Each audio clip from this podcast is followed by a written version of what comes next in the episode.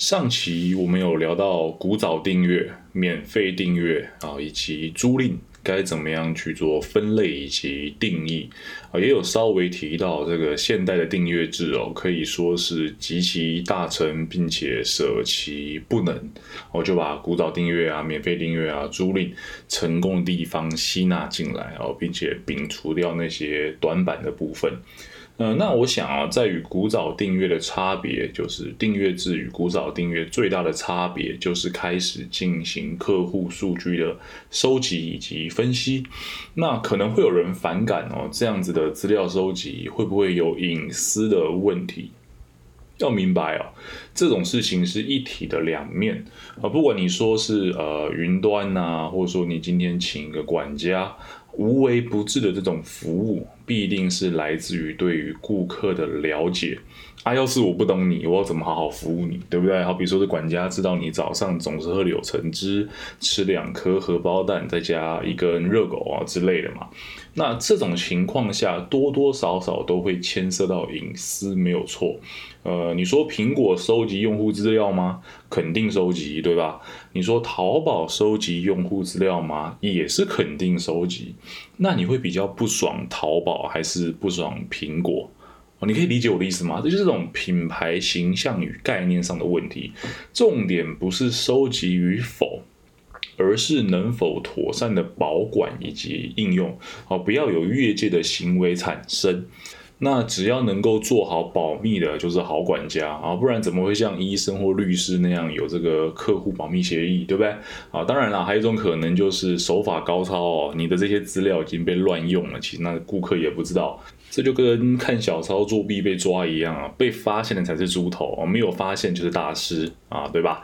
嗨，我杜德浩，这里是浅钱饲养频道，懂一点商啊，欢迎继续收听今天的节目。呃，刚刚来了一点题外话，我们继续接着聊订阅制。呃，承袭上期的话题，那收费的订阅与免费的订阅有什么差别呢？你可能会说，哎，我看 YouTube 免费订阅也很爽啊，干啥一定要付钱去订什么 Netflix 或者 HBO 等等线上的串流平台？那用 YouTube 听歌虽然没有到非常方便，但是也可以听啊。那我订 Spotify 或者说 Apple Music 是干嘛？都不用精打细算过日子的事吗？要聊这个话题哦，必须先理解两个最简单的道理啊。首先是，如果服务免费，那使用者才是商品啊。如果服务免费，那使用者才是商品。第二个是，订阅的一大功能哦，是为了与用户产生更加紧密的互动啊。订阅是为了产生互动啊。那来带一点基本概念。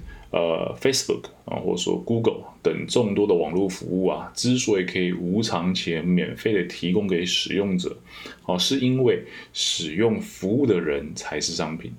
这些科技公司哦，把流量，嗯，或者你说注意力啊，卖给广告业主啊，换取利润。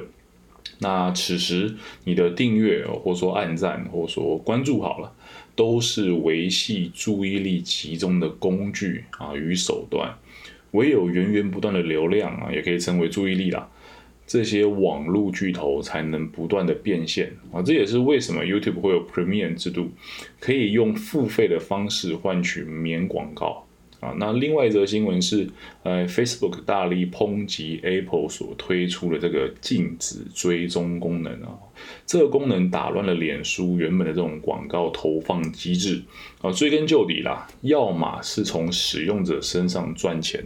啊，你就是付费嘛，付费取消广告这样，要么就是把使用者给卖了来赚钱啊！你千万别让人说，哎，干怎么可以卖了我？我没有说可以啊！哦，别傻了，要知道付钱的才是老大，所以。因此啊，付费式的订阅就出现，一定程度上回归使用者付费的这种交易规则啊，出钱的多寡就决定权利的多寡嘛。那对于厂商而言，付钱才是顾客，收入在哪，责任就在哪。对消费者而言，订阅制也可以视为一种伙伴行为。我不想被当成这种注意力的畜生给卖来卖去，吃一堆莫名其妙的广告。那你其实就可以选择订阅，也不失为一种好办法。上期的节目啊的第三点，我们有提到租赁的定义啊。如果要说租赁跟订阅制的差异，我唯一可以给出的明确结论是。编辑成本啊，以及使用人数的不同。你说开发一套 Adobe 啊，所费不赀，这是肯定啊。它的 Photoshop，它的呃 After Effect，它的 Lightroom，或是它的呃那个 Premiere 啊，这种剪辑啊、影像处理软体。这些软体啊，最大的优势是可以同时服务无数的使用者。啊，此时你卖给一个人跟卖给十个人，或许会有巨大的成本差异啊。我可能投资开发了三千万美金，那我卖给一个人跟卖给十个人就是三千万跟三百万嘛。但我如果卖给一千万人跟一千万零一百个人，这时候它的成本差异就非常低了。可能摊平下来，每个人就是呃五百美金，那就可以抵消这个开发成本。那在这种情况之下，只要使用者的基数变化量，或者说波动差异不明显的时候，整体收入是不会有太大变化的。啊，使用者 A 的进入啊，或许可以正好 cover 使用者 B 的这个离开。总体啊，只要不是动态的下降，我都可以接受。但是租赁不同，租赁专注在实体世界的线下服务。你想想看嘛，这个租车、租房子、租老婆都是一个道理，因为用于租赁的产品。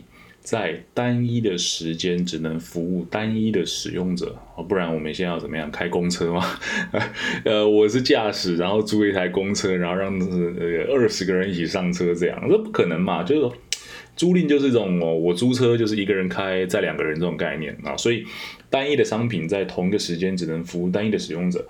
那在上一个使用者与下一个使用者的转换期间呢，这些转换的成本是非常非常高的。啊，这也就是为什么会有这种租赁合约啊，通常是半年一签或是一年一签的这种模式啊，或者要你押一付三，然后提早解约就要把这个押金给房东之类的啊，我相信你也很干的，对吧？啊，那反观。订阅制就是你不爽用哦，通常下个月你就可以取消订阅，退出我们这个交易模式当中哦。这样的弹性跟自由是租赁所不能提供给消费者的。好，那以上我们就把订阅制给解析了一遍啊，希望大家可以对于订阅制有比较清楚的认识。呃，搞懂归搞懂啊，那身为消费者该如何去思考？订阅制与自己的互动关系，我认为才是更重要的哦。毕竟能实用于生活当中，才是懂一点商最希望能够看到的成果哦。呃，订阅制对于消费者有两个啊，我的个人总结啊，有两个主要特性。更低廉的单位价格以及更多的自由，那这些特性都是一体两面的存在哦，没有一刀切的优劣好坏对错圈差是非这样，只有是否符合你的需求，你的需要。呃，我们来先来聊聊更低廉的单价好了。有了订阅制以后，拥有的这种概念，我拥有一件物品，拥有的概念变得越来越模糊。以听音乐这个活动而言好了啊，买一张 CD 我们就可以视为买断，对吧？我就拥有它嘛。那 Spotify 或者你说 KKBox 等等音乐串流服务就一定可以很好的去代表订阅制啊。或许你会想，哎，一个月一四九台币啊，或者十块美金，我就可以徜徉在音乐的大海哦，一种曲风啊，一张专辑听腻了，我动动手指就可以收听到新的音乐，有何不可？啊，我也非常同意这样的观点啊！只要拿捏好订阅只是服务而非资产的本质啊，剩下就是选择能够提供最优质的服务的厂家即可。但请不要忽略低价陷阱哦，并非说一个月一四九就是好便宜，我可以随意买爆听爆这样哦。分享一个小故事。台湾诈欺哦，累积金额上名列前茅的，并非一次骗你几百万、几千万这种高单价诈骗，而是一次可能就是五十、一百哦，或者几百的这种小额电信诈骗。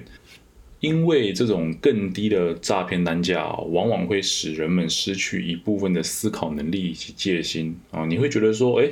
我这个才被骗五十块，那那那其实也无所谓啦啊！但当你这样想以后，或是有一千万人跟你这样想一样的想法以后，那就是五十乘一千万就是五亿啊，对吧？五亿的这种诈欺金额哦。同理，当你要买断的时候，高单价可以视为一种门槛，这种门槛可以让消费者再次反思一遍自己的消费行为是否正确哦，是否值得。但订阅制就没有这样的门槛摩擦哦，可以让你有这种。等一下的反应哦，不管今天的这个消费模式是买断哦，还是租赁，我们都应该选择适当的产品，而非选择便宜的产品。毕竟消费的本质是要解决问题哦，而不是省钱啊！你要省钱，只会越花越多钱。其次是更多的自由。曾经有个朋友跟我提过一件颇值得玩味的经验呢，他长期有订阅 Netflix 的习惯，啊，也确实会每日每日的这样追剧，或者问别人要不要来他家看 Netflix 之类的，算是呃自持正版的好青年啦，不像某艺人都用某神奇的盒子这样，呃，但前些日子因为工作繁忙，有一两个月哦没时间追剧。那此时他的心态就发生了一点神奇的变化，他总觉得啊自己随时都有机会继续追剧，所以没有停止订阅。千万不要有这样的心态哦。以 Netflix 而言，它是以月计算哦，可能还好，用不到就停止订阅，没什么好说的。但有些订阅制会有年费折扣哦，就是打个八折之类的，或许自己根本就只有前两三个月会密集的使用，后续可能就用不到了哦。就是买了一年的年费，但却用了三个月这样，但还是会不争气的选择以年订阅哦，就因为感觉比较划算。啊，请把握一个原则哦，订阅制应该是带给你更多选择的自由，而非把你绑定住。不要被微小的价差给骗进去了，买了自己根本不需要的这种使用期限、使用年限，呃，便宜了单价却亏了总价，才是最不值得的。那订阅制跟买断哦，孰优孰劣是没有办法下结论哦。应该把这种新兴的交易模式看作是科技进步后所带来的人类行为演化啊，各自有不同的特性以及适用的情境，就像是工具一样啊，只要把正确的工具带入适合的情境，那就会产生最优质的方案。哎，总不会说我看到螺丝，结果是拿铁锤去敲它，或是看到铁钉拿扳手去扳它，对吧？作为消费者，我们能够做到也该做的是清楚了解自己的需求以及订阅制的游戏规则，才有办法选取对自身利益最大化的产品。啊，简单来说就是善用钱钱啦，让他们产生最好的效果，这样。呃，用两集的分量，我们聊聊订阅制的五四三啊，希望没有什么缺漏。呃，另外，懂眼商在 Podcast、Spotify 以及 YouTube 啊皆有上传，FB 也有同名的粉丝专业。若你有想互动的话，可以挑个自己喜欢的平台。哦，对，呃，长期哦，我们想募集令你印象深刻的消费体验。不管是说优质的服务啊，还是白痴的故事，都欢迎你与我分享。那大概是这样啦，我们下期见，拜。